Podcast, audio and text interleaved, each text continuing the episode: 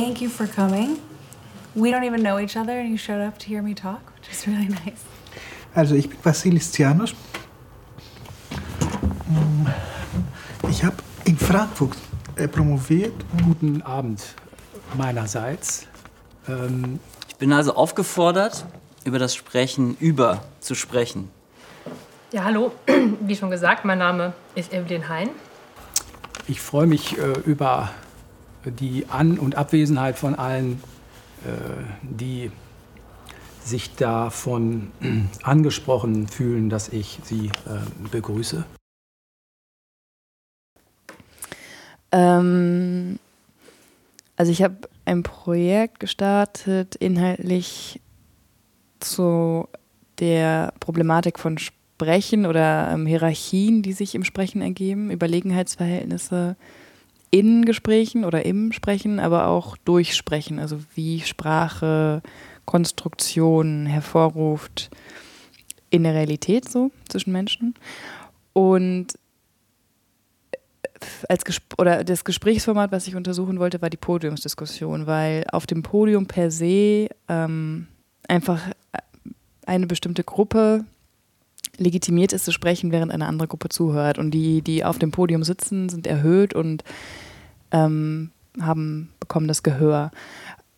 Und das ist, die, das ist der erste Punkt, wo Überlegenheit irgendwie konstruiert wird im Podium und gleichzeitig gibt es im Podium selber oder auf dem Podium ähm, zwischen den Teilnehmerinnen Hierarchien oder Dynamiken, die sich ergeben, die aber nicht mm, die so unsichtbar oder versteckt, kaschiert irgendwie passieren. also ganz normal, in, wie in ganz normalen Gesprächssituationen, dass sich einfach Überlegenheiten von den einen zu den anderen entwickeln und man gar nicht weiß, wie das passiert. Und ähm, ich habe diese Fragestellung oder ähm, diese Gesprächsform in gewisser Weise stilisiert oder künstlich, auf eine sehr künstliche Art und Weise pervertiert vielleicht. Und zwar, indem ich eine Podiumsdiskussion veranstaltet habe und dafür sechs Leute eingeladen habe, die ähm, aber nicht gleichzeitig gekommen sind. Das heißt, die haben sich auf dem Podium eigentlich nie getroffen, nie begegnet. Ich habe sie nacheinander eingeladen an verschiedenen Tagen. Ich glaube, da hätte ich auch angefangen, das zu beschreiben. Eigentlich ja. nämlich dieses Setup, das sechs Leute zu haben ja. und ähm, eine Kamera oder eigentlich zwei Kameras, ein Aufbau und die nacheinander eigentlich sprechen und dabei gefilmt werden. Ja. Schon auch mit dem Ziel, das dann wieder hinterher auch zu verknüpfen. Und Aber das stand am Anfang gar nicht fest. Also okay. ich habe, ähm, deswegen habe ich vielleicht Wobei, so ah, nee, genau, es ist automatisch verknüpft durch ja die Rückprojektion, wo immer ja. der Vorredner drauf ist. Genau. genau. Und deshalb ist es auch dann in der letzten Ebene, also eben sechs Leute, die letzte Person ähm, spricht dann auch und eigentlich sind alle anderen Vorrednerinnen dann enthalten in dieser Rückprojektion. Aber da muss man, glaube ich, nochmal genau erzählen, wie. Ähm, also dann doch die technischen mhm. Bedingungen noch definieren. Und zwar äh, ist die erste Person bei ihrem Vortrag oder Beitrag gefilmt worden und der daraus entstandene Film oder das Material wurde dann am zweiten Tag oder beim zweiten Mal von hinten projiziert, sodass ähm, äh, ja, der erste Sprecher sozusagen auf der Leinwand erscheint, vor, äh, vor der die zweite Person dann saß. Und der Film, der von hinten projiziert wurde, konnte mit einer Fernbedienung, die die zweite Person in der Hand hatte, gestoppt werden oder vorgespult werden oder leiser gemacht werden, einfach um die eigenen, ähm, bei, den eigenen Beitrag oder die eigenen Kommentare einzufügen oder darüber zu legen oder zumindest halt irgendwie in Zusammenhang zu stellen zwischen zu dem, was schon gesagt wurde. Und das wiederum wurde wieder gefilmt, dass so dass die erste und die zweite Ebene verschmolzen sind sozusagen zu einem neuen Film, wieder pro projiziert, dann wieder ähm, die nächste Person davor gesetzt und so weiter und so fort. Und deswegen ist dann, wie du gesagt hast, am Ende, also beim letzten Mal, ähm, alles verknüpft in diesem Bild oder zusammengebracht in diesem letzten Bild bei oder in dem die sechs Personen dann nebeneinander sitzen, wie auf einem tatsächlichen Podium.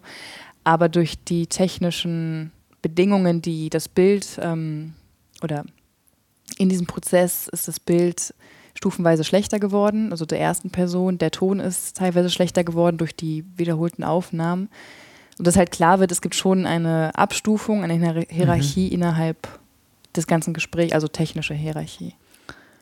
Und ähm, inhaltlich sollte oder wollte ich, dass es dann eben genau darum geht, dass auch so eine Art Reflexion angestoßen wird, sowohl über die ähm, technischen Bedingungen als aber auch die eigenen sprachlichen Mittel. Ähm, deswegen sollte es inhaltlich eben darum gehen, was ich am Anfang skizziert hatte, dieses Sprechen über. Ähm, ich habe Leute eingeladen, die alle mehr oder weniger zu Sprache arbeiten oder Sprache in, in Journalismus, in der Akademie etc. und alle auch aus unterschiedlichen Bereichen, entweder akademisch äh, arbeiten oder aktivistisch, politisch, ähm, freischaffend. Es scheint so, als könne die Expertise von anderen auf uns abfärben, wenn wir in welcher Weise auch immer mit ihnen zusammenarbeiten oder zumindest institutionell mit ihnen verbunden sind. Aber müssten wir dazu nicht wissen, nach welchen Kriterien eine solche Zusammenarbeit zustande kommt? Nimmt Sibylle Krämer möglicherweise so ziemlich jeden als Doktoranden an? Wenn ja, würde wohl nicht viel dazugehören, dass die eigene Arbeit von ihr betreut wird. Der Expertenstatus würde, solange er sich in erster Linie auf diese institutionelle Verbindung stützt, zumindest fragwürdig werden. Also präzisiert hat es sich dann in so Fragen wie, was ist überhaupt ein Experte? Mhm. Und ist diese Figur ähm, hilfreich oder ist es eher problematisch, weil es ist eine Art legitimiertes Sprechen oder eine Person bekommt Expertise zugesprochen oder erwirbt Expertise und hat dadurch oder bekommt dadurch mehr Gewicht oder eine besondere Rolle und ähm, in Hinblick auf zum Beispiel Gender ähm, oder Race-Fragen ist oft durch so eine Expertise, ja, ich habe in der Frage so oder in den Fragen so mit eingeschlossen, wenn eine Expertin eigentlich Machtverhältnisse kritisiert oder mhm. ähm, darin schon Problematiken auftauchen sieht, ist dann für sich selber produktiv, sich überhaupt als Experte zu sehen oder zu verkaufen. Und ist diese Rolle von, ich habe bestimmtes Wissen und profitiere vielleicht auch finanziell von diesem bestimmten Wissen, weil ich ähm, darüber einen Job oder einen Beruf mir qualifiziere, ist das ähm, widerspruchsfrei, wenn ich aber eigentlich ähm, ja, Machthierarchien etc. kritisiere und dann aber selber davon profitiere. Also Jetzt habe ich schon wieder ein bisschen interpretiert. Also die Fragen waren so, was ist ein Experte, mhm. ähm, kann Expertise naja, aber dazu, also was du gerade interpretiert hast, passt ja auch dann zum Beispiel, was ähm, Sharon dann mhm. gesagt, oder auch die Frage, wie man, also könnte man das umdeuten eigentlich auch den, das Wort Experte zu Betroffene ein bisschen die Frage, sollte es vielleicht, sollte man es vielleicht so auch ähm, interpretieren? Ja, ich, also die Frage, die sie gestellt hat, ob es einen Unterschied zwischen diesen beiden mhm. gibt, Expertinnen und Betroffene, lese ich als eine rhetorische Frage oder sehr zynische Frage, weil sie die Antwort auch mehr oder weniger in dem, was sie so erzählt, gibt, mhm. dass ähm, mehr oder Deshalb ist es aber, glaube ich, keine rhetorische Frage. Das ist interessant zur rhetorischen Frage. Ähm, naja, für mich. Es gab sehr viele rhetorische Fragen innerhalb okay. dieser, ähm, des, ganzen, des ganzen Podiums eigentlich. Und auch in so Clustern. Aber ich glaube, sie will diese Frage gar nicht beantwortet haben, sondern ähm, ja, wie soll ich es beschreiben? Es ist eigentlich schon klar, wenn sie diese Frage stellt, dass die Antwort Nein ist, aber beziehungsweise Ja und Nein. Also ja, es ist schwierig. Gut, genau, aber also das macht es denn ähm, also ich finde, es macht das dann wieder zu einer interessanten Frage, mhm. die mehr ist als eine rhetorische Frage im Sinne von ähm, Genau, also ich meine, es gab manchmal einfach auch so Ansammlungen an Fragen. Mhm. So Fragen wie ein Vorwegnehmen. Also ich meine, du gehst schon rein mit so ein paar Fragen und dann, ähm, wer ist das? Christian, glaube mhm. ich. Der stellt so unglaublich viele Fragen, die auch so ja. wirklich geballt und ja, weil es für ihn so eine Art Strategie war, weil er als erste Person aha, kommt und eigentlich ja. ähm, sich nicht beziehen kann, noch nicht beziehen kann und äh, als Trick mehr oder weniger versucht, eben mit diesen Fragen schon vorwegzugreifen. Das, was kommen könnte. Ja, Aber so, ja. ja. So ein bisschen ist es auch, glaube ich, ja, und ich will jetzt gar nicht ihn direkt oder persönlich damit kritisieren, aber auch ein billiger Trick, weil so ist so das, was eine Frage eigentlich ausmacht, also schon viel davon wegnimmt. So, also weil so als Sprechakt ist eine Frage durchaus auch eine Art Befehl an mhm. eine Person, sich zu etwas zu verhalten. Mhm. Und ähm, dadurch, dass man, also erstmal ist eine rhetorische Frage natürlich dann schon abgeschwächt in dem Sinne, sie ist einfach so erstmal in den Raum gestellt, richtet sich nicht direkt an eine Person. Hm. Und dann, aber es könnte ja immer noch sowas sein wie verhalte dich gedanklich dazu. Ich ähm, bringe dich da durch diese Frage dazu, dass du irgendetwas hm dich darauf jetzt ge zumindest gedanklich beziehen musst. Aber sobald das dann auch noch so eine geballte Masse eigentlich ist, hat man kaum mehr die Chance und es kann es auch einfach so durchziehen lassen.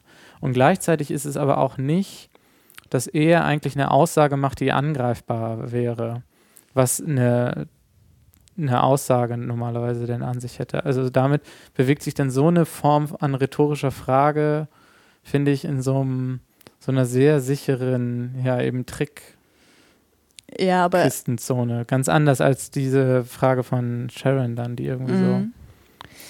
so. Ähm, also wenn ich dich jetzt richtig verstanden habe, sagst du aber auf der einen Seite, es ist schon etwas, was er vorweg schickt. Also es ist mehr auch eine Art These als eine, eine offene Frage, sondern eine Art, was genau du hast Befehl gesagt. Und gleichzeitig aber auch etwas, womit er sich entzieht. Oder? Genau, normalerweise ist es ein Befehl. Also wenn ich dich jetzt so. frage, Warum, ja. ähm, warum hast du diese Passage mit Eminem eigentlich reingeschnitten mhm. oder so? Dann ähm, fordere ich dich ja auf, dich dazu zu verhalten. Wenn aber ich das einfach in so ein diffuses Publikum rein frage oder mhm. eben in einem Text schreibe, eben als rhetorische Frage, dann ähm, ist das ja total abgeschwächt, dieser auffordernde Charakter, der in einer Frage ja. eigentlich steckt. Also ich würde, ich persönlich würde sagen, es kommt auf die Fragen oder die Frage, des, die Form des Fragens auch an, weil eine Frage äh, oder der Akt des Fragens ja schon auch sehr pointiert Aussagen treffen kann und sehr stark auch, ähm, also was du jetzt mit so einer aus dem Weg gehen oder sich entwischen und öffnen, können bestimmte Fragen ja schon auch sehr stark provozieren oder Dinge schließen.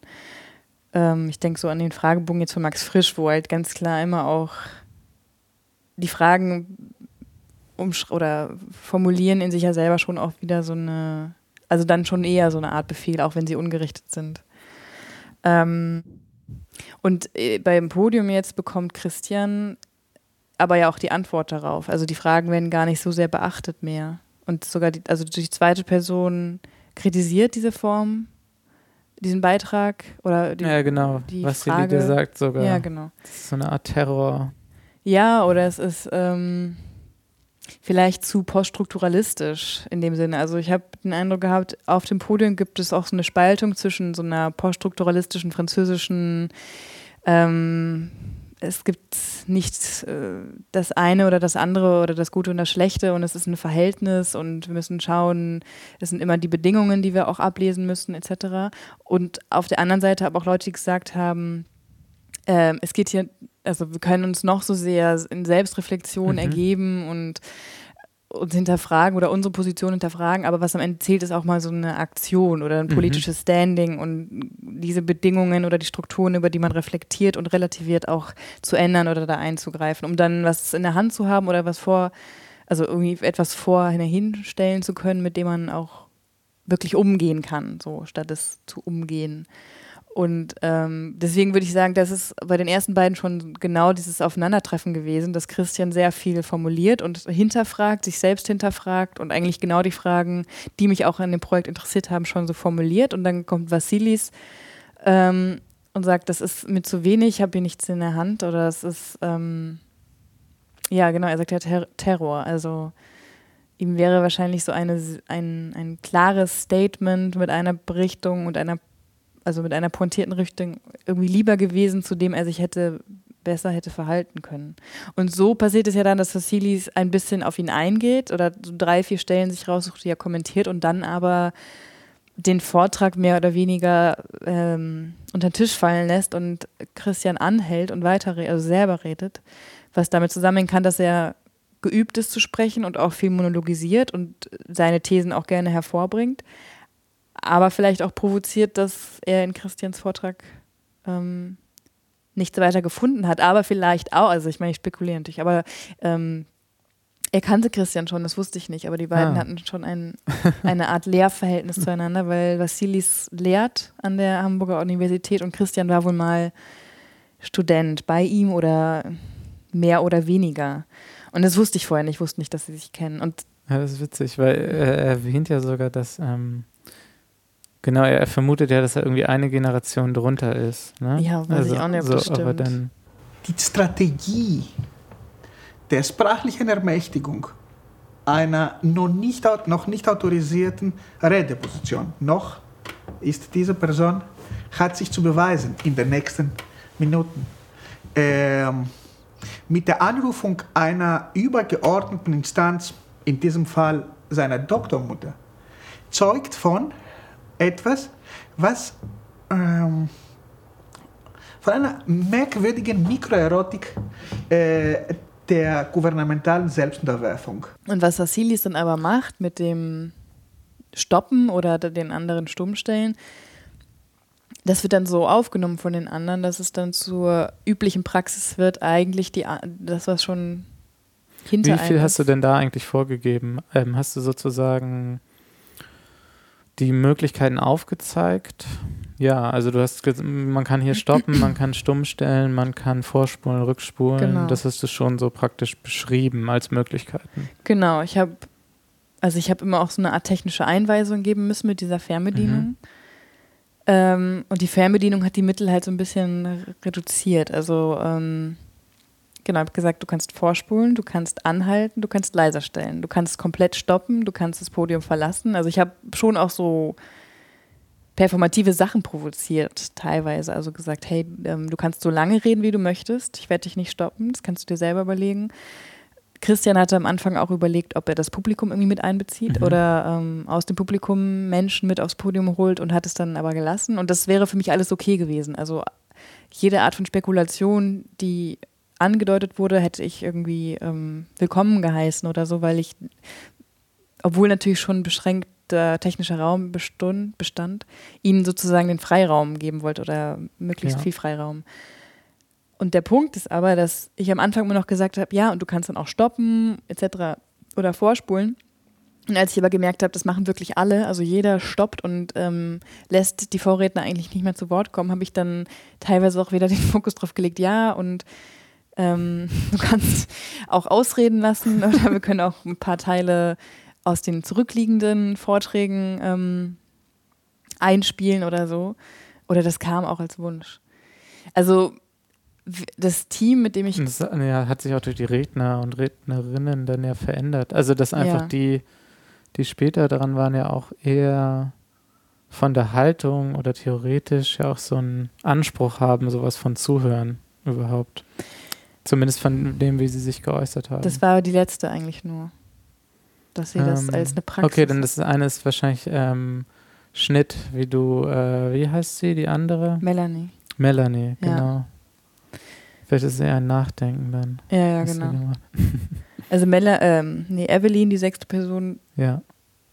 Ähm, macht oder ja, thematisiert oder zeigt diese Praxis des Zuhörens auch als äh, eine Art Statement. Das finde ich sehr interessant. Das macht mhm. uns eigentlich niemand. Ja. Mm, jeder oder die anderen, die Vorliegenden haben immer mehr gestoppt und eigentlich selber gesprochen, was aber auch je nach Position, aus der sie kommen oder in der sie, in, als welche sie auftreten, anders gewichtet ist oder mhm. was auch anders von ihnen thematisiert wird. Und eigentlich mit dem Stoppen als so Grundpraxis hat man oder hast du vielleicht auch implizit auch schon gerechnet, oder? Also zumindest in dem Projekt, was du vorher auch gemacht hast, wo du selber dich ja dann gestoppt hast und drüber gesprochen hast, war das ja auch so der Modus ja. vielleicht. Also ich dachte, glaube ich, eher, dass alle höflich zueinander sind, sich mhm. ausreden lassen und dann irgendwie kommentieren oder ihre ah. eigenen ah. Kommentare ans Ende stellen, weil es, naja, nicht unbedingt direkt darum ging, aber schon so in die Richtung ging, also für mich oder von mir intendiert oder aus meiner Perspektive, dass ähm, die Überlegenheitsverhältnisse im Sprechen ja auch thematisiert werden. Und wenn man die anderen immer stoppt und selber spricht, dann wird ja deutlich, ich räume mir mehr Raum ein und diesen Raum muss ich zwangsweise von anderen nehmen. Und deswegen dachte ich, in so einer Vorführsituation oder in so einer mit Kamera aufgenommenen Situation würde man sich dann vielleicht nicht so sehr trauen, wirklich die anderen so auszubremsen. Mhm. Und das ist aber, also das war überhaupt nicht das Problem. Um, ähm, aber das also es ist halt eine sehr prekäre Lage, ja, weil ähm, klar war, ich lade sie ein aufgrund ihres Wissens und möchte von diesen Expertinnen was wissen. Oder sie sollen, ähm, dafür sind sie ja gekommen. Ähm, gleichzeitig stehen sie im Verhältnis oder in, in, so einer Art Gewichteverhältnis oder zeitlichen Verhältnis zu den anderen. Also jedes Wort, das sie reinbringen, ähm, verlängert die ganze Sache extrem oder beschneidet die anderen. Und das fand ich halt interessant von der performativen äh, Perspektive oder performativ gesehen, wie dieses Verhältnis zu den anderen im Sprechen ausagiert wird. Und das, mhm. äh, also es war halt dann mit diesem Schnitt, mit der Fernbedienung übersetzt sozusagen.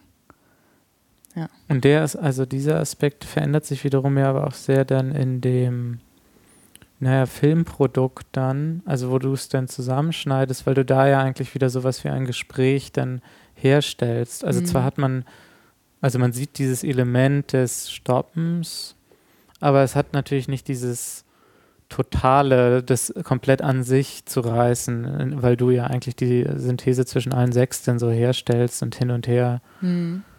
springst, sodass das dann eigentlich in den Hintergrund gerät, dass das tatsächlich so ein also denn auch gewaltsames Instrument vielleicht ist. Ja, ähm, es gerät deswegen in den Hintergrund, weil ich ja viel wieder hervorhole mhm. oder das, was die anderen zensiert hatten, wieder auf die ähm, Bühne bringe sozusagen. Ähm, aber das war mir wichtig. Also das ist jetzt so der Punkt, was aus diesem ganzen Material entstehen sollte und dass ich überhaupt einen Film daraus schneide, hat sich für mich erst am Ende ergeben, weil mir nicht bewusst war, ob ich zum Beispiel einfach nur konsequenterweise so den letzten Vortrag irgendwie als Endprodukt behalte, mhm. der durch die ganzen Zensuren durch die äh, der Person durchgegangen ist, oder ähm, die Arbeit immer nur aus allen sechs Stadien bestehen würde, wo, dass man die Möglichkeit hätte, alle zu sehen und jede einzelne Entscheidung, die getroffen wurde, ist nachzuvollziehen. Oder aber eben so eine Art Zusammenschnitt. Und das war für mich dann irgendwie folgerichtig, weil das, was du sagst, wo ich dann am Ende einfach noch die Macht habe, Sachen wieder hervorzuholen oder in, in Kontrast zu setzen und nebeneinander zu legen, das wollte ich nicht vertuschen. Oder ähm, mir war wichtig zu betonen, dass da natürlich jemand sozusagen in der Regie arbeitet und ähm, so wie ich die das Projekt halt von vornherein mit seinen Bedingungen aufgezogen habe, sowohl technisch als aber auch wenig eingeladen habe, welche Reihenfolge sie sprechen, welche Fragen gestellt werden, ähm, ist ja klar, dass ich auch wie das, also wie die Darstellung des Projektes erfolgt. Also wie werde ich darüber sprechen, wo werde ich es zeigen, in, welchem, in welchen Referenzen werde ich, werde ich es zeigen. Und deswegen wollte ich es in dem Film oder durch den Film nochmal verdeutlichen, unter anderem, dass dass ich selber als Regisseurin oder als Künstlerin aus dieser ähm, Darstellungsnotwendigkeit nicht herauskomme. So. Und gleichzeitig, also, weshalb ich es, auch sehr gut finde, dass es einen Film gibt, zeigt sich darin ja eben dann was, was sich eben in den einzelnen Vorträgen nicht zeigt, also wo denn, also eben diese, dieses Wiederherstellen, dieses ähm, des Diskurses eigentlich und wo eben dann auch wirklich eine Parallele eigentlich dann ist zu einem Podium, mhm. weil man den Film wie ein Podium guckt, wo mehrere Gäste eben eingeladen mhm. sind, die sich miteinander unterhalten, die nun aber in dem Film ja so seltsam ja fragmentiert, visuell fragmentiert eigentlich sind, was gleichzeitig einem aber irgendwie etwas erzählt über jedes Podium mhm. oder eine jede Diskussion, die eigentlich mit mehreren Leuten stattfindet, dass es immer fragmentiert ist, also sprechen miteinander oder eine Diskussion. Mhm. Was man dann aber eben also weniger stark mitbekommt, weil es so eine Art Kontinuität der Sprache gibt und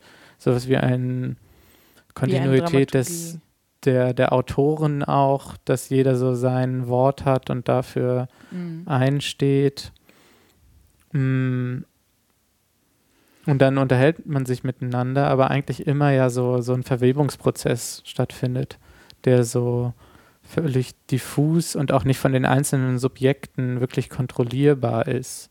Und wiederum auch mhm. das, was die Subjekte selber sagen, auch so eine Art Flickenteppicher ist aus Zitaten und Sprache, die ja gelernt ist und eigentlich mhm. ähm, sich wiederum auf andere Sachen bezieht. Und, ja, genau. Und das ne. zeigt sich eben sehr gut in, in dem Film ja. und ja weniger in den einzelnen äh, Dingern, in den einzelnen Vorträgen, wenn man die. Ich glaube, das geht so in die mhm. Richtung, dass äh, bei einer echten Podiumsdiskussion sozusagen ähm, auch eine bestimmte Dramaturgie ja verfolgt wird oder befolgt wird und dadurch der Abend irgendwie, oder wenn, nehme ich zumindest oft wahr, irgendwie rund ist. Weil es selten passiert, dass die Form des Podiums oder die Form einer Podiumsdiskussion gebrochen wird oder verändert wird oder so, sondern es, es ist meistens ein Muster, was reproduziert wird. Und dieses, ähm, ich weiß nicht, was das Wort dafür ist, also es geht irgendwie so um, oder was ich, ähm, in welche Richtung ich nicht gehen wollte, ist so etwas Rundes, Reines irgendwie zu produzieren, weil, oder so eine Art Abgeschlossenheit, weil sich in diesen, oder das ist jetzt der nächste Gedanke dazu, während mhm. der Podiumsschichtungen ähm, hat sich mir so gezeigt, dass, oder was so vielleicht die ersten Vermutungen ist, wenn Menschen übereinander sprechen, ist es tendenziell schlecht, weil jemand ausgeschlossen ist. Und wenn Menschen miteinander sprechen, ist es tendenziell gut, weil mhm. alle sind mit am Tisch und ähm, sind gleich beteiligt. Und dass das ja überhaupt nicht so stimmt, dass nicht das eine nur schlecht und das andere nur gut ist, das zeigt sich halt ganz gut in dem Podium.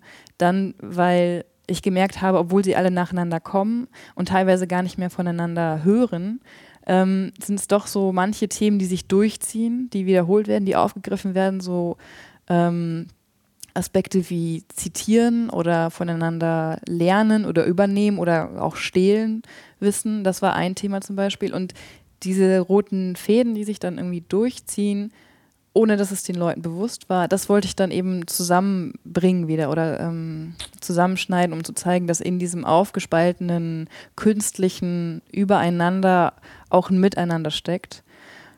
Und ähm, habe deswegen eben dieses, diese, wenn auch fiktive Podiumsdiskussion sozusagen wieder kreiert, also mhm. zu einer vermeintlich runden, aber in sich extrem gebrochenen so oder was du gerade gesagt hast, es ist immer fragmentiert und es ist immer ein Flickenteppich. Mhm.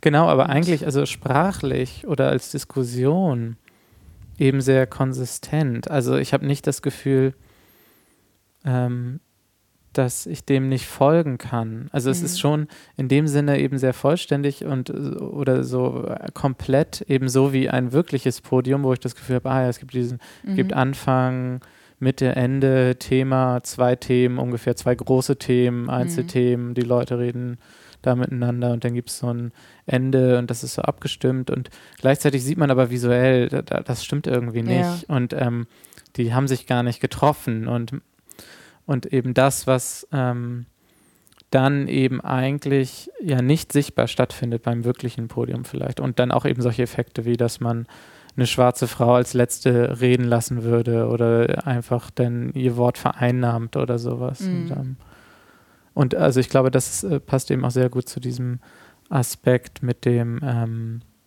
also die Frage miteinander reden oder übereinander reden und was ist eigentlich mehr miteinander und was ist mehr ja, genau. übereinander genau. und ist alle an einen Tisch zu holen in einen Raum, ist das schon mehr miteinander ja. als irgendwie eine andere Form?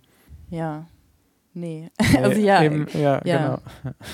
Ja, das ist, äh, oder ich denke jetzt gerade so darüber nach, dass, äh, wenn du sagst, in dem Film gibt es aber schon so eine Art Kontinuierlichkeit oder man kann dem Gespräch folgen, ist es ja auch, also das hatte ich ja auch intendiert, dass da ähm, auch eine Dramaturgie in dem Film steckt, also dass der Film als Film funktioniert und nicht nur als Collage irgendwie oder als Flickenteppich. Gleichzeitig frage ich mich jetzt auch, ob das auch so eine unterbewusste ähm, so ein Drang doch ist, zu etwas zu machen, was dann stimmt, so mhm. mehr oder weniger, oder was aufgeht oder dann doch rund ist. Also vielleicht nur deswegen, weil auf der bildlich und ähm, auditiven Ebene einfach so viel durcheinander ist oder ähm, so fragmentiert, dass es das braucht, so, aber. Also ja, aber ich weiß nicht, gerade dadurch, dass es doch so eine dramaturgische, narrative, ähm, was Komplettes in der Hinsicht hat und da funktioniert, zeigen sich ja, können sich, glaube ich, die anderen Sachen zeigen. Also wenn das auch fragmentiert wäre, mhm. dann würden sich, glaube ich, würde sich das, würden sich bestimmte andere Sachen weniger zeigen, also die interessant sind. Mhm. Also weil, weil ja gerade dadurch die Differenz zu einem normalen, zu einer normalen Podiumsdiskussion dann sichtbar wird, indem es dann doch da aber auch eine Ähnlichkeitsbeziehung gibt. Also ja. indem du eine Form von Ähnlichkeit herstellst. Ja, dann. ja, und eigentlich ist es ja auch der Vorteil des Films oder des Mediumfilms, dass man die Möglichkeit hat, das wieder zu verdichten und nebeneinander zu stellen in einer ja. zeitlichen Abgeschlossenheit und dadurch eine Art Einheit schafft, mehr oder weniger, die aber in sich an keinem Punkt Einheit ähm, behauptet oder von sich sagen würde. So. Und dadurch ist es äh, in dem Widerspruch auch sozusagen gefangen, dass es nicht rein ein Sprechen miteinander ist oder nur ein Sprechen übereinander, sondern dass beides in beiden irgendwie aufgeht. Was mich stutzig macht bei dem Begriff Experte. Und ich habe mich gefragt, ob es einen Unterschied gibt zwischen den Worten Experte und Betroffene. Und wenn ja, welche? Weil ich weiß, dass ähm, ich mich mein ganzes Leben lang äh, damit auseinandergesetzt habe, was es heißt, als schwarze Frau oder schwarze Person in einer mehrheitlich weißen Gesellschaft zu leben. Ich kenne mich aus. Aber ich werde nicht als Experte wahrgenommen, also bisher nicht. Äh, vielleicht bis heute nicht. Aber ähm, ich werde ja wohl immer wieder als Betroffene ähm, wahrgenommen. Aber warum ist das? Warte mal. Was hast du davor gesagt? Was habe ich davor gesagt? Du hast davor was gesagt. Mhm. Bevor du gesprochen hast, hast du gesprochen. ah ja, genau, über das Projekt sprechen. Das ist ja. für mich halt ah. schwierig, weil ich ähm, dann irgendwie so halt durch diese, diese ganze Reflexion auch dachte, vielleicht äh, ähm, verzweifle ich das Projekt auch. Also indem ich zweifle und immer wieder mir Fragen stelle, ob es okay ist oder nicht, passieren viele Dinge auch nicht. Und deswegen habe ich bei dem Filmschnitt viel mehr einfach so gemacht oder intuitiv mir in den Kopf gesetzt, ich will diesen Film schneiden, auch obwohl es viel Kritik gab, dass mhm. das gar keinen Film mehr braucht und dass es irgendwie ähm, davon lebt, dass es aufgespalten ist etc. Und ich habe mir trotzdem dann, als ich die Idee irgendwie hatte, gedacht, so, ich schneide diesen Film jetzt. Kannst du sagen, hm, vielleicht auch in Verbindung mit dem, also worüber du geschrieben hast, weil du hast eigentlich ja auch über das gleiche Thema oder das anknüpfende Thema ja auch geschrieben. Mhm. Ähm, ja, eigentlich das Sprechen, Sprechen über und ähm, also wie sich das für dich verändert hat, so vielleicht. Also zum einen wirklich das, was so am Ende des Podiums mit rauskommt, ähm, dass man es einfach probieren muss oder ähm, dass es ein Lernprozess ist, dass es nicht das Richtige und das Falsche gibt, zu sagen, ab heute mache ich alles richtig und vorher habe ich alles falsch gemacht, sondern zu schauen, also sensibel, sich selber dafür zu sensibilisieren, über wen spreche ich eigentlich die ganze Zeit, was konstruiere ich damit ähm, und es zwangsweise immer lieber einfach tun und dann aber auch mit den Reaktionen umgehen können oder lernen umzugehen, statt was halt oft in so einem Sprachdiskurs passiert, ähm, die eigenen sprachlichen Äußerungen als Identität irgendwie misszuverstehen und zu missverstehen und zu sagen, mhm. das habe ich immer schon oder das wurde immer schon so gesagt oder diese Wörter, diese Begriffe lasse ich mir nicht nehmen, sondern zu gucken, oder vielleicht einzusehen oder sich vielleicht davon überzeugen zu lassen, dass Sprach, also das Sprechen vor allem, also die, Prakt die eigene Sprachpraxis sich auch verändern kann oder. Man muss sich nicht an selbstgesagtem festbeißen. Ja, genau. Man also man kann revidieren, ja. man kann auch neue Identitäten, Sprechidentitäten als Chance äh, begreifen, statt als Limitation, also als Restriktion, wenn so die Rede von Sprachpolizei ist, etc. Also sind alles super reaktionäre Argumentationen, wenn es darum geht, Sprache oder Sprechpraxis irgendwie auch verändern zu können oder zu wollen. Mhm. Aus bestimmten, Pers bestimmten Perspektiven. Und ähm, was sich aber auch darum, da, ähm, daraus ergeben hat, ist also vielmehr aus der ähm, Prakt, also aus, aus dem Film oder aus diesem Filmprojekt, als aus dem, was ich geschrieben habe. Wobei, vielleicht auch nicht, weiß ich nicht. Aber das, das darüber reflektieren und darüber nachdenken einfach auch eine sehr solitäre Angelegenheit ist und auch wieder eine Art von, ähm, also indem ich darüber über, äh, reflektiere und auf einer theoretischen Ebene mich damit auseinandersetze, kann es eben auch eine Form von Praxis irgendwie verhindern. Und deswegen, wenn man ein politisches Interesse hat oder wenn man schon darüber nachdenkt, weil man vielleicht kritisch manchen Machtverhältnissen oder so gegenüber ist, dann darf es eigentlich nicht bei der Reflexion bleiben. So. Mhm. Und ähm, wie sich die Praxis dann äußert, ist ja nochmal eine andere Frage, aber ähm, das nehme ich zumindest viel so aus dem mit, was ich von den drei Frauen, also die letzten Jahr, ja. so wahrgenommen habe oder gelernt habe, dass das eben als akademisches oder als akademischer Inhalt ähm, nicht unbedingt die Dinge verbessert, sondern zwangsweise verschlechtert, auch wenn es in einem Elfenbeinturm so passiert, das Standardargument. Also die Frage ist in der Tat die, aber wie, wie, wie soll ich angesichts eines Wissens, das sich legitimiert über meinetwegen bestimmte Logiken, bestimmte Semantiken und bestimmte historiografische Zurichtungen, wie soll ich denn da experimentieren? Aufregen. Spontan raus, rausgehen aus der Situation. Tut nichts zur Sache, tut nichts zur Sache. Da einmal durchgehen, tut nichts zur Sache, tut nichts zur Sache. Was soll das? Einbruch, Kontingenz. Kunst also. Ja gut, probieren, probieren wir, probieren wir das mal. Tut nichts zur Sache. Aber zu einer Sache lade ich dich ein, nämlich äh, prüfe deine Methoden. Also wenn sich dann irgendwie eine Praxis daraus ergibt mhm. oder man, also es Anlass für ein, ein, Verändern einer Praxis und das dann eine Sprechpraxis ähm, mhm. ist, ähm, sich daraus ergibt, ist es ja positiv. Oder ich würde es eben so, so werten, dass es dann sinnvoll ist und, ähm, ja. und dann eben auch nicht Elfenbeinturm und reines nur mit sich selbst beschäftigen. Ja, also ich glaube, man kann dem Elfenbu Elfenbeinturm auch dann einfach aus dem Weg gehen, wenn man da bei der Rezeption der Arbeit einfach auch zur Verfügung steht. Also äh, ein, ein Dialog zumindest insofern ermöglicht, als man dafür, ähm, als man halt darauf ansprechbar ist und nicht sozusagen den Film loslässt und dann mhm. nicht kontaktierbar ist. ne, du weißt schon, was ich meine, dass man halt irgendwie aber auch. Ähm äh, ja, es ist eigentlich, ähm, eigentlich das Kunstobjekt, also Subjektivität an das Kunstobjekt oder den Film abzutreten. Also das so als so Zeichen in die Welt hinauszuschicken, die aber eben autonom sind. Mhm. Als autonome Dinge für sich selber sprechen und kein Kommentar.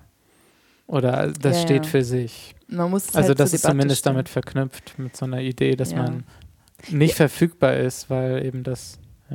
Man könnte ja eben auch sagen, der Film ist nicht abgeschlossen und wenn ich in zwei Jahren anders darüber denke oder über Diskussionen oder Hinweise von anderen Menschen auf Dinge gestoßen werde, die mir dann missfallen, könnte ich den Film ja wieder umschneiden oder so. Und da weiß ich gar nicht, ob ich dann nochmal Lust hätte, aber für jetzt oder für diesen Zeitpunkt ist es einfach das, was ich in die Welt schicke, schon, aber ich will, ich will eben, ich weiß nicht, ob es eine deutsche Übersetzung dafür gibt, aber ich will eben accountable dafür sein, also zur Verfügung stehen oder das zur Debatte stellen und dann, ja, weißt du? Ja.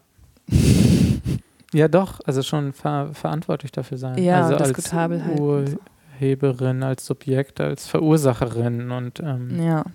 Ja, halte ich für richtig. ja. Ja, man kann ja auch Autorschaft aufteilen. Also wenn Laura und ich einen Film zusammen machen, dann sprechen wir immer alles ab, was ja. wir äußern. Oder es sind beide Personen Ansprechpartnerinnen. Und ich es ist natürlich jetzt schwierig, das, was ich jetzt gerade gesagt habe, was sich für mich aus dem Projekt ergeben hat, zu messen an dem gleichen Projekt, aus dem es entstanden mhm. ist. Weil ich das natürlich anders konzipiert hatte von Anfang und das, ähm, die Projektausstellung gemacht habe und dann die Leute eingeladen habe, statt Leute einzuladen, um ein Projekt auf die Beine zu stellen. Mhm. Ähm, aber es ist ja für mich irgendwie insofern entstanden inhaltlich, dass ich in Zukunft, wenn ich arbeite, überlege, ähm, treffe ich darüber Aussage über andere Personen und warum beziehe ich die nicht ein in den Planungskontext? So. Mhm. Oder wenn ich jetzt ähm, mit anderen Leuten eine Filmreihe organisiere, dann es ist halt interessant, nicht nur Filme über jemanden oder über eine bestimmte Personengruppe zu zeigen, sondern Leute einzuladen, selber Filme auszuwählen und kuratorisch wirksam zu werden. So. Ja, ich glaube, in der Hinsicht macht es, also äh, ergibt die Überlegung auch viel Sinn. Also, dass sich deine Sensibilisierung eigentlich verändert hat. Also, wie man ja. denn von vornherein so einen Planungsprozess schon machen würde, wahrscheinlich. Also nicht dieses, ja. ja. Also, wenn man schon weiß, Leute sollen einbezogen werden, das an einem anderen Punkt, denn die auch schon mit ein, hm. reingeholt werden. Und es ist jetzt auch nicht meine, mein Vorhaben zu sagen, die Person Franziska Kabisch als Künstlerin existiert nicht mehr, mhm. weil es ist richtiger oder es ist besser oder so, aber einfach zu überlegen, von wo spreche ich, was sind meine ähm, Bedingungen und ich verkörpere mehr oder weniger so eine Art Künstlerperson, die dann davon profitiert, dass sie ja einen Namen hat oder der Name wird ja zu einer Art Marke, die floriert, aber zu gucken, wo ist das irgendwie schädlich und wenn ich einen Anspruch habe, irgendwie ähm, zur Sprachkritik oder so zu arbeiten oder diese Mittel irgendwie mit einzubeziehen, dann halt zu gucken, wo ist es dann ziemlich inkonsequent oder widersprüchlich, ähm, wenn, man, wenn manche dadurch aber irgendwie schweigend bleiben oder so, also innerhalb mhm. eines Kontexts. Aber da können wir ein Jahr, in einem Jahr nochmal drüber sprechen. Das, was Sharon auch gesagt hat, äh, wie sie sich das wünscht, jenseits dieses ähm, Paradigmas richtig falsch, darauf zu beharren, dass das, was ich jetzt sage, die einzig richtige Wahrheit ist, sondern eben zu versuchen, ähm, wie sie gerade mit der Landkarte skizziert hat, sich anzunähern, quasi darüber sich zu verständigen, was verstehe ich beispielsweise unter einem bestimmten Begriff also nicht für alle Personen sind die gleichen, haben die gleichen Begriffe die gleiche Bedeutung. Also eben, das hat eben auch mit der sozialen Positionierung zu tun. Also wie bin ich positioniert in der Gesellschaft, privilegiert oder diskriminiert zu einem Begriff? Also ich muss schon aber auch sagen, dadurch, dass ich das Gefühl habe, es wird aufgezeichnet, spreche ich immer so ganz ausgewählt oder so viel mehr ähm, in ganzen Sätzen als es eigentlich beim, Sprach, beim Sprechen der Fall ist, dass, es, dass ich mich schon angestrengt fühle ja. oder verfälscht. Ja, ich fühle mich auch so. Also ja. man fühlt sich wirklich so. Und also und da muss man dann wieder, muss ich dann wiederum an dein Projekt denken und an Leonard. Wie er ah, dann, also ihn hast du jetzt ja zumindest im Film dafür eingesetzt, dass er dann die Kamera benennt und so ja. weiter. Und, und muss mich aber auch an Evelyn erinnern, wie unangenehm mir diese ganze Situation einfach war. Und das ist ja nochmal viel krasser. Wir haben jetzt ja jeder hier einfach nur dieses Mikro auf und mhm. sind hier so zu zweit und, und dann aber diese Hierarchie, die im Raum da aufgebaut wird durch so Scheinwerfer auch und Kameras und Publikum und dann diffuse Technik, die man nicht so ganz durchschaut. Aber dann meinst du ja eine Hierarchie, wo der Mensch auf dem Podium zwangsweise irgendwie unterlegen ist, weil diese ganzen Beeinflussungen von den anderen Menschen und die Erwartungen und diese Technik und so weiter irgendwie so auf einen zukommen oder bestimmen. Mhm. Und das finde ich aber dann ganz interessant, weil ich ja eingangs noch sagte, auf dem Podium ist die Hierarchie ja klar. Die einen haben legitimiertes Sprechverhalten, weil sie auch erhöht sitzen und weil sie einen, einen Raum bekommen zum Sprechen und die anderen können nur zuhören und ähm, sind stumme äh, Teilnehmerinnen, noch nicht mal nur, sondern auch ähm, Legitimiererinnen für das Sprechen auf dem Podium.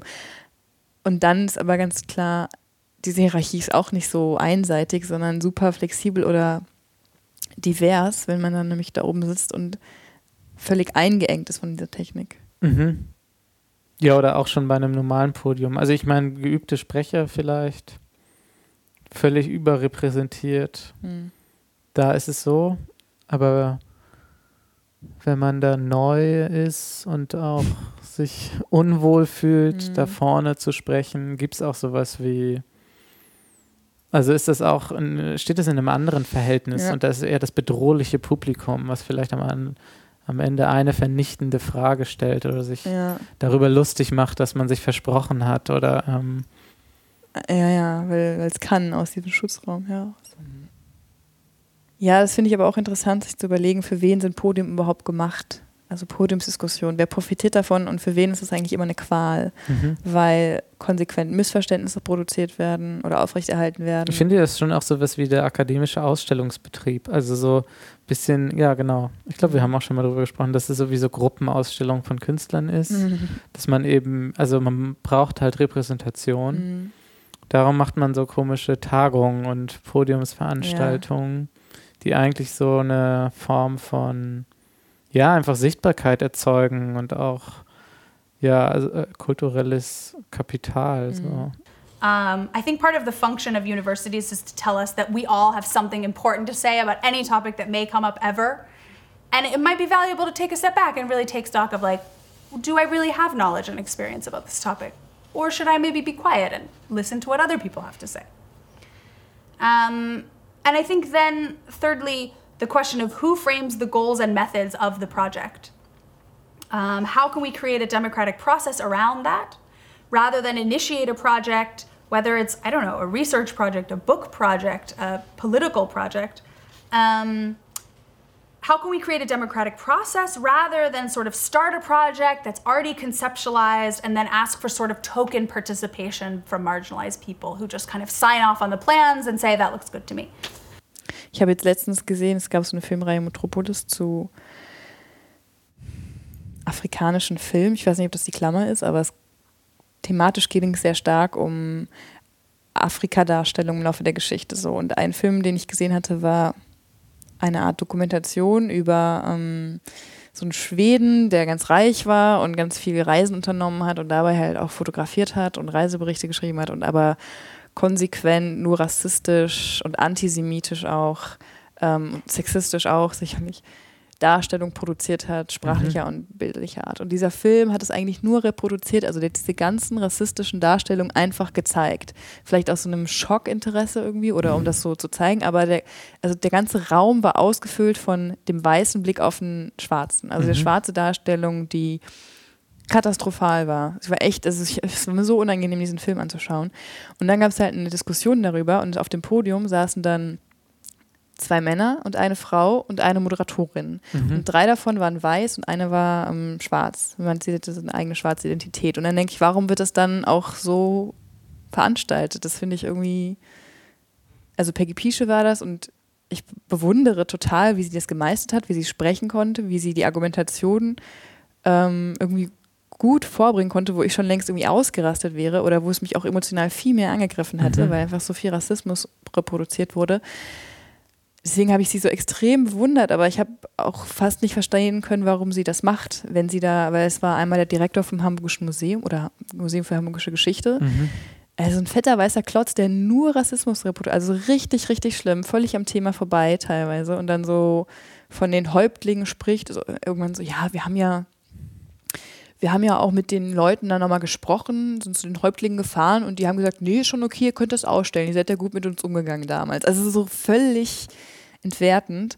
Und ich finde es halt echt problematisch. Es war eine weiße Kuratorin, die diese ganzen Filme ausgewählt mhm. hat, fast alles nur von deutschen oder österreichischen Filmemacherinnen, ähm, die sich dann halt mit Rassismus auseinandersetzen, mhm. aber keine Eigendarstellung irgendwie von rassifizierten Personen. Das ist ja auch was Sharon eigentlich. Ja. Ähm sich nimmt so auf, also aufmacht oder also auch ja. davon spricht von diesem Afrika-Instituten, wo eigentlich dann ja. irgendwer Professor genau. ist und Experte ist.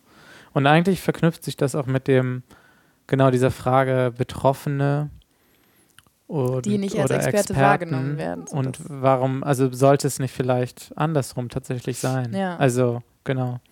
Warum sind Unbetroffene Experten und Betroffene keine Experten? Ja, ich meine, also es ist jetzt für mich auch wieder eine rhetorische Frage eigentlich, weil es ist ganz klar, die Weißen in diesem Land zumindest ja. haben. Ja, das war eine rhetorische Frage. Gut. Auf jeden Fall, es war für mich ein super anstrengender Abend, weil ich, ähm, ich hatte noch irgendwann was gesagt so als Zuschauerin, das kritisiert, dass so strukturell dieser ganze, also erstmal der Film diesen Rassismus mhm. produziert so, damit aber eigentlich kritisch umgehen will und dann aber auf diesem Podium auch wieder dieses Kräfteverhältnis übersetzt wird ähm, dass da Weiße über ähm, dieses Thema sprechen. So. Und, und dann auch die Weißen Professor Doktor heißen und Peggy Piesche ist aber so eine selbstständige ähm, Autorin oder so wurde sie zumindest dargestellt, ohne irgendeinen bestimmten Titel. Mhm. Und ähm, und es hat mich dann so mitgenommen, dass ich dann aber auch irgendwie fast Partei für sie ergreifen wollte oder super stark die Form kritisiert habe oder für mich auch, also jetzt im Stillen kritisiert habe und das verteufelt habe. Und dann aber auch dachte, irgendwie, von welchem Standpunkt spreche ich jetzt so, weil ähm, ich bin ja auch nur ein weißes Brot so. kann das vielleicht gar nicht anders beurteilen. Also ich finde es immer wieder schwierig und merke. Ja, aber warte mal, warum kannst du es nicht, du, du beurteilst es doch anders als. Nee, wenn ich jetzt sagen würde, ja. ich finde, dieses Podium reproduziert krass Rassismus mhm. und warum sehe ich jetzt hier nur drei Menschen, drei weiße Menschen mhm. darüber diskutieren, als eine schwarze, äh, und nur eine schwarze als ausschließlich schwarze Person, die ähm, aus einer ganz anderen Perspektive darüber sprechen. Da würde ich ja viel, also fiktive Kritik, auch wiederum unterstellen, nur diese Menschen können darüber sprechen mhm. oder ähm, müssen darüber sprechen und sind dann sozusagen Sprachrohr für eine schwarze Identität, weil. Ja, du musstest, müsstest das eine ja nicht miteinander verknüpfen. Also du könntest zumindest diese Frage stellen, also warum die zwei dicken weißen Männer mhm. mit ihren Doktortiteln und warum in dieser Zusammenstellung und Reproduktion und letztendlich nicht kritisch kommentiert also an dem Punkt, ja. da musst du ja nicht zu dem Schritt, also du musst, kannst diese Frage erstellen und dann also müssen sie sich erstmal dazu verhalten. Also ja, ich glaube, ob es da eine gute Lösung gibt, die du sozusagen, also wo du ähm, dann agieren musst, ist vielleicht dann nicht die Frage. Also weil du ja nicht, du hast es ja nicht zu verantworten, das Podium. Du hast es ja nicht initiiert. Nee, aber wenn ich da In dem Punkt, wo an dem, an der Stelle, wo du es initiierst, genau, ja, dann müsstest du dich das. Ja, aber auch wenn ich die Kritik formuliere und sage, so finde mhm. ich das irgendwie undiskutabel mhm. ähm, oder einfach schrecklich. Ist die Frage, wie macht man es anders? Genau, wie, wie macht man es anders? Besser? Und wenn ich dann sage, ich möchte, dass hier schwarze Personen sitzen, mhm. ähm, ist auch die Frage, warum müssen die es dafür herhalten, damit ich äh, befriedigt bin oder so. Also ich habe dann natürlich Angst, das genauso zu reproduzieren und sagen, ähm, zu sagen, das können jetzt nur die oder ähm, mhm. da wieder so eine Art von ähm, na gut, es könnte dann ja auch zu dem Ergebnis kommen, das ist grundsätzlich schon ein falscher Ansatz, so eine Art von Veranstaltung. Ja, genau. Das und das würde vielleicht dann entstehen, wenn man dann am Anfang Leute, also Betroffene, tatsächlich fragt. Wie würdet ihr etwas darüber tun? Und wenn die dann sagen, wir würden darüber nichts tun, das ist idiotisch, genau. dann muss man an dem Punkt das vielleicht lassen. Oder eben genug Weiße einladen, die denken, sie haben was dazu zu sagen. So. ja, oder so. Ja, aber das meinte Ben dann auch. Wir haben uns auch voll gestritten danach, weil, ähm, also mich hat es zumindest extrem aufgebracht und er ist zwischendurch rausgegangen, weil das eigentlich schrecklich, also diese ganze Veranstaltung, so wie die dann da sitzen und über den Film sprechen. Ähm, und ich dachte dann, oder ich war dann so sauer auf ihn, weil er dann auch so über Peggy Pische meinte, nee, das fand ich irgendwie auch doof. Und dann hat mich das so aufgeregt, dass ich denke, hey, diese Frau ist schon so krass irgendwie, also strukturell sozusagen in mhm. der Minderheit und ähm, ist zwar super geübt, diese ganze rassistische Scheiße so umzuwenden und es nicht persönlich irgendwie mhm. zu argumentieren. Ähm, aber er hat dann irgendwie so kritisiert, dass sie dann überhaupt da mitmacht oder so. Und wir sind dann so voll in den Clinch gekommen weil ich denke so, hey, da musst du doch wenigstens sie zu supporten oder wenigstens ihr auch sozusagen Gehör schenken. Und ähm, mhm. ja, also es war irgendwie völlig daneben. Und diese Frau, diese Kuratorin war auch völlig daneben, weil ich dann halt so eine Art Kritik formuliert habe und ich war super aufgelöst. Meine Stimme hat sich die ganze Zeit gebrochen, obwohl ich seit den ersten zehn Minuten und da ging eine Stunde. Also du hast dann ähm, gesprochen? Ja, ich habe dann so ein ja. Statement gemacht und, und, mir die ganze Zeit überlegt, was werde ich sagen irgendwie ja. eigentlich und dann trotzdem voll unsicher war natürlich. Und dann die Kuratorin aber auch irgendwie so, da argumentierte, ja, also sie wollte halt, ähm, also Standardargument, ne, so auch so sehr schwierige Filme zeigen, um darüber zu diskutieren und so bla bla bla und äh, meinte, man könne eben dann besser auch darüber sprechen. Wo ich einfach sagen würde, nee, brauche ich nicht. Es gibt bestimmt tausendmal interessantere Filme aus schwarzen Perspektiven oder anders motivierte Filme als jetzt sowas. Und das ist interessant. Da meinte Peggy Pische ganz am Anfang so zum Thema so ein bisschen, hey, Filmanalyse etc. und Bilder, wie mhm. schrecklich können Bilder sein? Und sie meinte, ja, interessant ist ja, dass zum Beispiel bei Holo, beim, also wenn wir uns mit Holocaust auseinandersetzen oder auch bei, Ki bei Pädophilie zum Beispiel, Kinderpornografie, mhm. Würden manche Bilder einfach nicht gezeigt. Also da wird dann nicht ähm, das Material der Menschen, die Kinderpornografie vertreiben, auch noch abgebildet, weil mhm. man davon ausgeht, das ist einfach zu gewalttätig oder es passt nicht oder man muss dem jetzt keinen Raum einräumen. Bei Rassismus ist es in den meisten Fällen nicht so. Und da werden die, ähm, wird das Material, ob jetzt sprachlicher oder bildlicher Art, was ja vermeintlich verletzend ist und was man auch eingesteht, aber es wird trotzdem immer wieder gezeigt mhm. und dem wird wieder Raum eingeräumt, weil eben, und das war ihre Schlussfolgerung, diejenigen, die es, ähm, die das zu verantworten haben oder die halt so eine Filmreihe veranstalten etc., nicht trifft und das nicht nachvollziehen können, dass es verletzend ist und aber auch nicht ah, mhm. akzeptieren, dass es für andere verletzend ist.